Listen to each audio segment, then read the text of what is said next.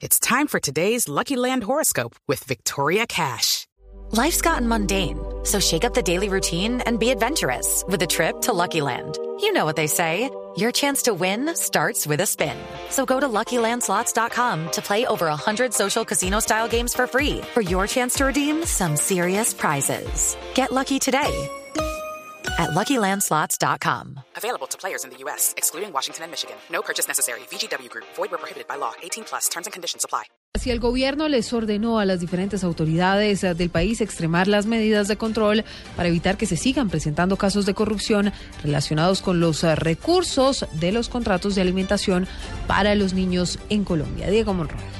En medio de la inauguración del Centro de Sanidad de la Policía Clínica Regional Inmaculada en el departamento del Huila, el presidente Juan Manuel Santos reveló que se pondrá en marcha un esquema especial para controlar la corrupción y las irregularidades que se presentan con los contratos de alimentación de miles de menores del país. Yo le pedí a la ministra de Educación, a la directora del ICBF y a la Secretaría de Transparencia que me montaran un sistema especial para controlar la corrupción en la alimentación escolar. No hay derecho que se esté robando, como aparentemente está sucediendo la alimentación de nuestros niños en los colegios. No es que todo el mundo se esté robando, pero hay corrupción y por eso dado las instrucciones para que se ponga en marcha un, un esquema especial para combatir la corrupción en los colegios. El presidente Juan Manuel Santos anunció que aunque el zar de la chatarra se les escapó a las autoridades, ya hay 10 personas capturadas vinculadas a este cartel. Además de ello, anunció que hay 5 personas capturadas por todo lo relacionado con el fraude a la salud en el departamento del Chocó. Diego Fernando Monroy, Blue Radio.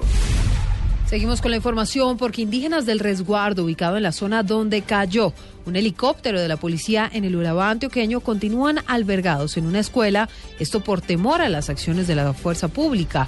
Ya incluso se presentan brotes de algunas enfermedades. Vamos a Medellín a la información con Byron García.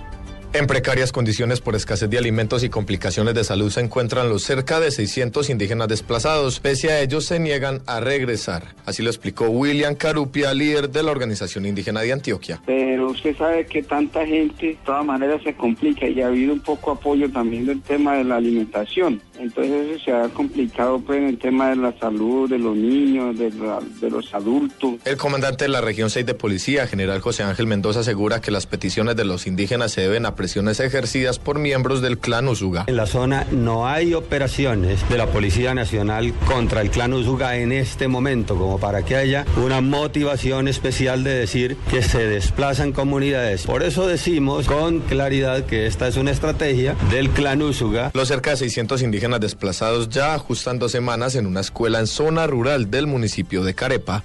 En Medellín, Byron García, Blue Radio.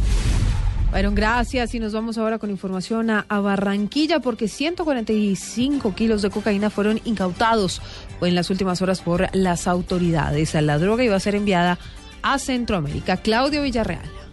La droga fue hallada en uno de los terminales de carga del puerto de Barranquilla, camuflada en la estructura metálica de un contenedor que transportaba materiales para la construcción y que sería embarcado con destino a la República de Guatemala. Luego de las requisas se hallaron 146 paquetes rectangulares forrados en plástico con un peso de 145 kilos. La policía informó que la sustancia tiene un valor aproximado a los 6.6 millones de dólares en territorio centroamericano y que se evitó la comercialización de cerca de 2.320.000 dosis en el narcomenudeo. En lo corrido del año 2015, la Policía Nacional ha incautado 109.5 toneladas de cocaína en el territorio nacional. Desde Barranquilla, Claudia Villarreal, Blue Radio. Y a las 2 de la tarde, 36 minutos, la información internacional, 11 puntos de ventaja tiene Donald Trump sobre sus rivales republicanos. Todo esto dentro de la carrera por la Casa Blanca. Los detalles con Miguel Garzón. El magnate estadounidense sacó 11 puntos de ventaja a sus rivales de cara a las primarias republicanas de las que saldrá el candidato de este partido para las elecciones de 2016, según una encuesta publicada hoy por la cadena CNN. Trump tiene el apoyo del 24% de los republicanos, 11 puntos por delante de su más directo rival, el exgobernador de la Florida, Jeb Bush, que tiene un 13% de las preferencias. El multimillonario subió en las últimas dos semanas 5 puntos porcentuales, mientras que Bush, hermano del expresidente George W. Bush, perdió 2, según la misma encuesta que se realizó por teléfono entre el 13 y el 16 de agosto y que tiene un margen de error de 4,5 puntos. Miguel Garzón, Blue Radio.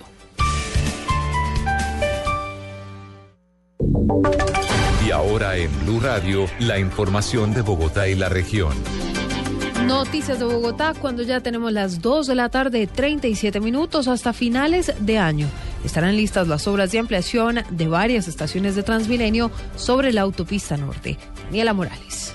El director del Instituto de Desarrollo Urbano IDU, William Camargo, aseguró que la entrega de las estaciones de Transmilenio por la autopista norte finalizará en el mes de diciembre. Aseguró que será una entrega gradual. De octubre a diciembre de este año tenemos un equipo de trabajo que está incrementando los rendimientos para eh, buscar entregar esas eh, estaciones en lo que resta este año.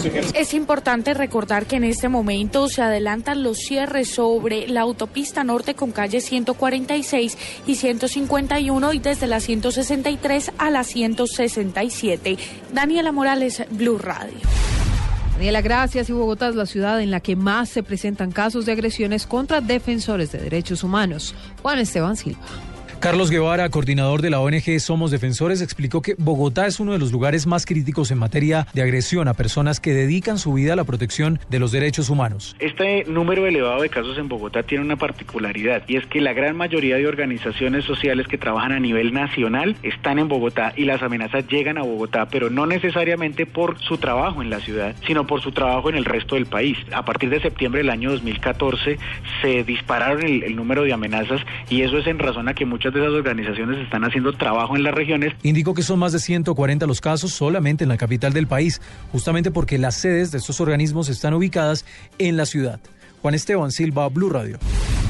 Muy bien, más información en blueradio.com. Ya llega Blog Deportivo.